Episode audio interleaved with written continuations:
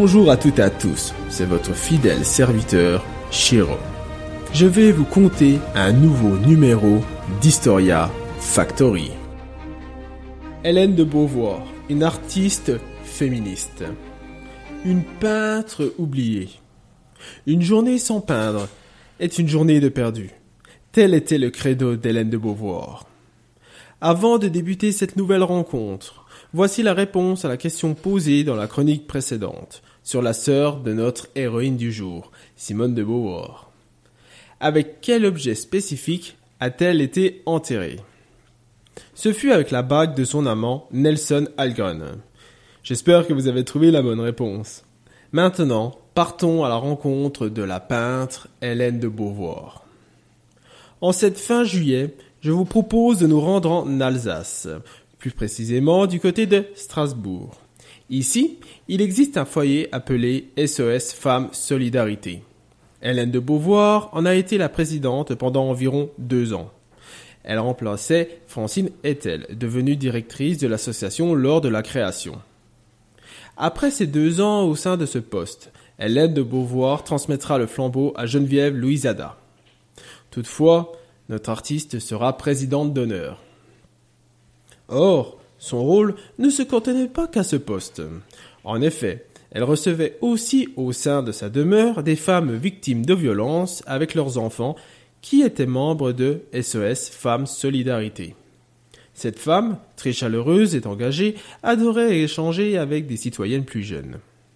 D'ailleurs, parfois, nous pouvions voir ces derniers s'amuser dans le jardin de la peintre entre les sculptures.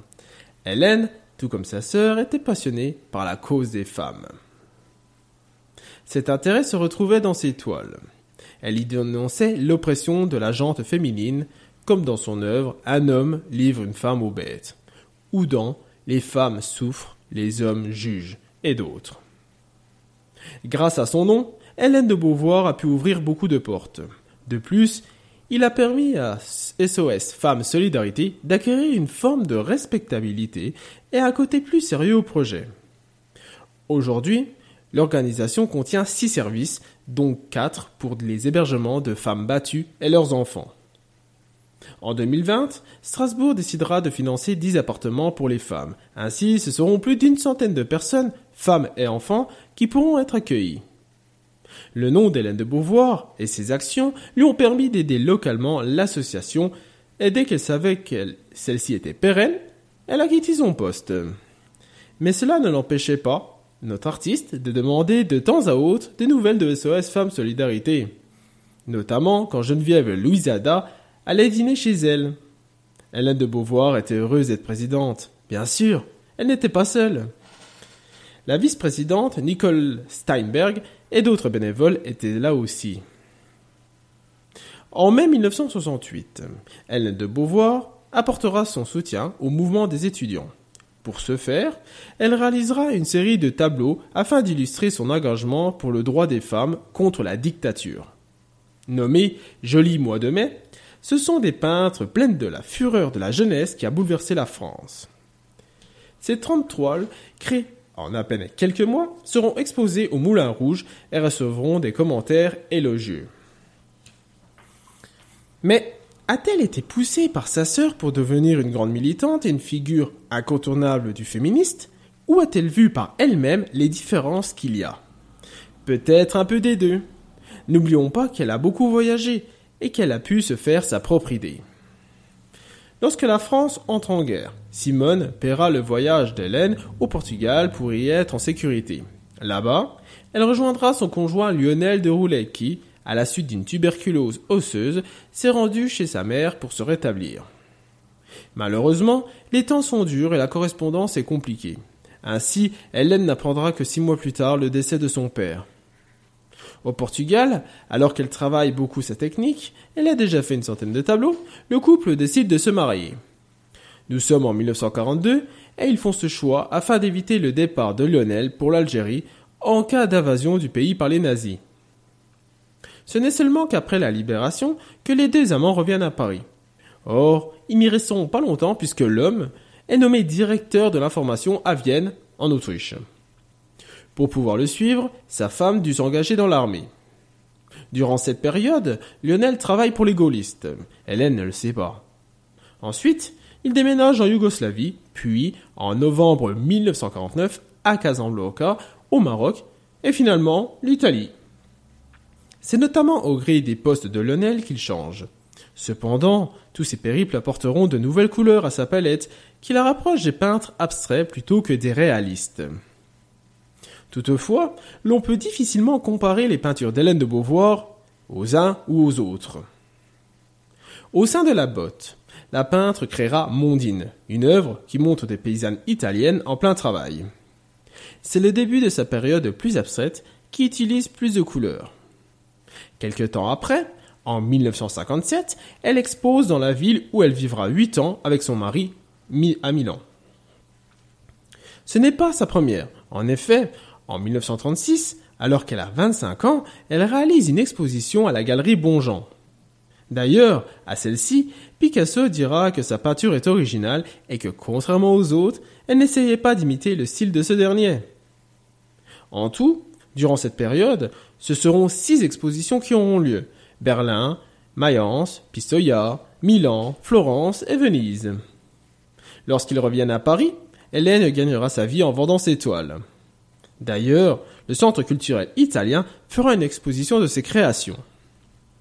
Jean-Louis Ferrier, un professeur d'école des arts décoratifs, dira ceci dans la revue Les temps modernes à propos de la série vénitienne d'Hélène.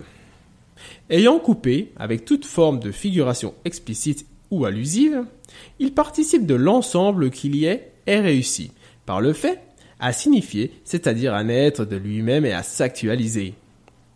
Cet avis démontre bien que le peintre avait un style bien à elle et qu'il était presque compliqué de le décrire. Mais il est temps pour cette dernière et son mari de déménager une nouvelle fois. À présent, c'est à Strasbourg que Lionel travaille au Conseil de l'Europe. Le couple emménagera dans une ferme qu'il devra rénover à Goxwiller, une petite bourgade du Bas-Rhin. Mais Hélène doit revenir souvent à Paris pour être au chevet de sa mère malade d'un cancer.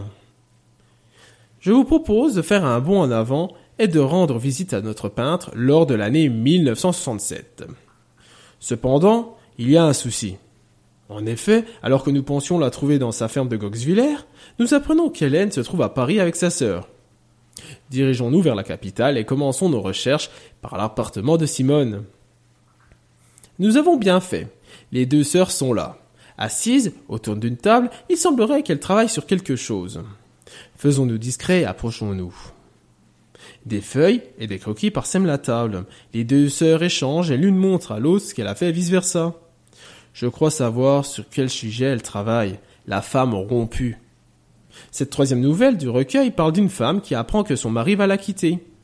Il paraîtra aux éditions Gallimard cette année. Les deux êtres vont s'unir pour créer cette œuvre.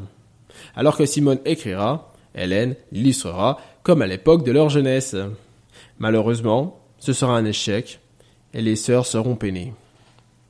L'aînée et la cadette continueront de travailler chacune de leur côté, et en 1970, la carrière d'Hélène d'école devient internationale.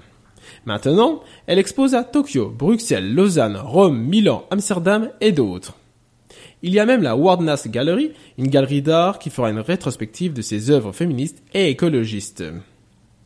Bien sûr, elle revient régulièrement à Goxwiller, bien qu'en 1980, elle doit faire des séjours fréquents à Paris pour soutenir sa sœur, dont la santé décline depuis que Jean-Paul Sartre est mort. Quand Simone décède à son tour, Hélène est aux États-Unis. Bien qu'elle fût déshéritée par sa sœur, et qu'elle n'eut aucun droit sur ses affaires personnelles, ni son œuvre, Hélène fera un tableau de deuil. Le portrait de Simone en veste rouge sera placé chez elle, à côté de celui de Lionel, quand il mourra en 1990. En plus d'être déshéritée par sa sœur, la peintre put lire les lettres que Simone avait écrites à Sartre. Dans celles-ci, elle considère sa sœur comme une artiste sans talent. Évidemment, elle fut profondément blessée par ces écrits, car Hélène admirait son aînée. Ce n'est pas tout, puisque Nelson Algren, l'amant de Simone, exprimait aussi la même chose dans ses textes. Toutefois, l'entourage de la peintre juge un beau de lui épargner la lecture. Mais cela ne l'a pas empêché de continuer, car après tout, elle voit une passion totale envers son art. Ainsi, Hélène de Beauvoir décidera avec l'aide de Marcel Routier, une journaliste, de publier ses mémoires. Ensuite, elle retournera au Portugal pour faire trois expositions sur sa période portugaise. Une fois le séjour arrivé à terme, Hélène fera don de ses toiles à l'université d'Aveiro et inaugurera une salle d'exposition permanente de ses œuvres. Mais elle est malade du cœur et devra subir une opération à cœur ouvert. À la suite de celle-ci, elle restera dans sa maison de Goxwiller jusqu'à sa mort le 1er juillet 2001. Sandro, le fils adoptif de Lionel, et Catherine, une de ses cousines, s'occuperont de ses obsèques. Hélène sera enterrée avec son mari, son père, sa mère, son grand-père et sa grand-mère au cimetière du Père-Lachaise. Ce seront environ 3000 toiles et gravures qui vont être parties vendues aux enchères, ce qui fera tomber dans l'oubli le nom d'Hélène de Beauvoir. Après, il faut dire que dès son enfance, ce fut assez compliqué pour elle. La petite Hélène Bertrand de Beauvoir naît le 6 juin 1910 à Paris, deux ans après Simone. Cette dernière prendra presque toute l'attention de ses parents. En effet, c'est l'aînée, et en quelque sorte, elle joue le rôle du garçon. Ses parents la poussent et la soutiennent alors qu'ils ne manifestent que peu d'attrait pour Hélène. Peut-être est-ce pour ça, et pour l'admiration qu'elle avait de son aîné, que la future peintre décidera de créer et d'écrire au sein d'un journal satirique lors de ses années d'école. Toutefois, ses notes en subissaient les conséquences et elle a dû arrêter. Malgré le manque d'attention, que lui portaient ses parents, Hélène de Beauvoir fut une élève brillante au cours désir. Dans cette école, pour les jeunes filles de bonne famille, elle obtiendra son bac. Ensuite, la jeune femme décidera de se tourner vers la gravure dans une école technique. Cette décision ne plut pas à ses parents, mais cela ne l'empêchera pas de continuer, et même d'étudier la peinture dans diverses académies de Montparnasse. D'ailleurs, c'est là qu'elle obtiendra un goût pour le croquis qui ne la quittera jamais. Au même moment, Hélène rencontrera Lionel de Roulet, un ami de sa sœur et un élève de Jean-Paul Sartre. Cet enseignant au Havre avait jeté son dévolu sur la jeune femme. Or, cette dernière n'était pas intéressée puisqu'elle était en couple avec Jean Giraudoux. Mais l'homme, qui voyait de plus en plus s'accroître sa célébrité, décidera de mettre un terme à sa relation avec Hélène. C'est seulement après qu'elle accepte les avances de celui qui deviendra son mari.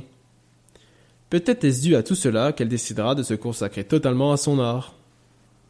Dans ses peintures à l'huile, ses acryliques, ses aquarelles, ses gravures, ses dessins et collages, Hélène de Beauvoir mettra souvent en scène la vie dure des femmes au travers des pays.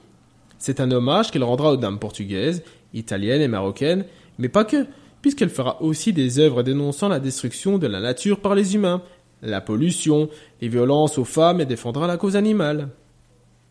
Ce sera un soutien qu'elle offrira aux féministes françaises, allemandes, belges, américaines, italiennes, espagnoles, portugaises, africaines, et les femmes en détresse qui s'adressent à elle. Ce sont pratiquement durant les trois quarts de sa vie qu'elle se dévouera à cette cause. Une défense que l'on peut retrouver dans la rétrospective de son œuvre riche et diverse qui été exposée par le musée Hurt à Alsace de janvier à septembre 2018. L'établissement voulait la sortir de l'oubli. Si vous avez eu la chance d'y aller, peut-être avez-vous pu remarquer que ses peintures de sa dernière période est plus figurative et symbolique. Finalement, de par tout ce travail, Hélène de Beauvoir n'a rien à envier à sa sœur, puisqu'elle a fait autant de choses que Simone, mais à sa manière. D'ailleurs, si elle a été reconnue pour son art par la profession avant sa sœur qui n'avait encore pas publié son premier livre, ce n'est pas pour rien. Comme quoi, même si vous vivez dans l'ombre de quelqu'un, vous pouvez vous en sortir aussi bien que lui, voire plus. C'est à vous seulement de vous battre pour ce que vous croyez juste. Je vous remercie d'être parti à la rencontre de cette grande femme avec moi. J'espère que vous aurez appris à la connaître. Je vous remercie de m'avoir suivi tout au long de cette histoire. Vous pouvez me retrouver sur historiafactory.fr. À bientôt, quel que soit l'endroit ou l'époque.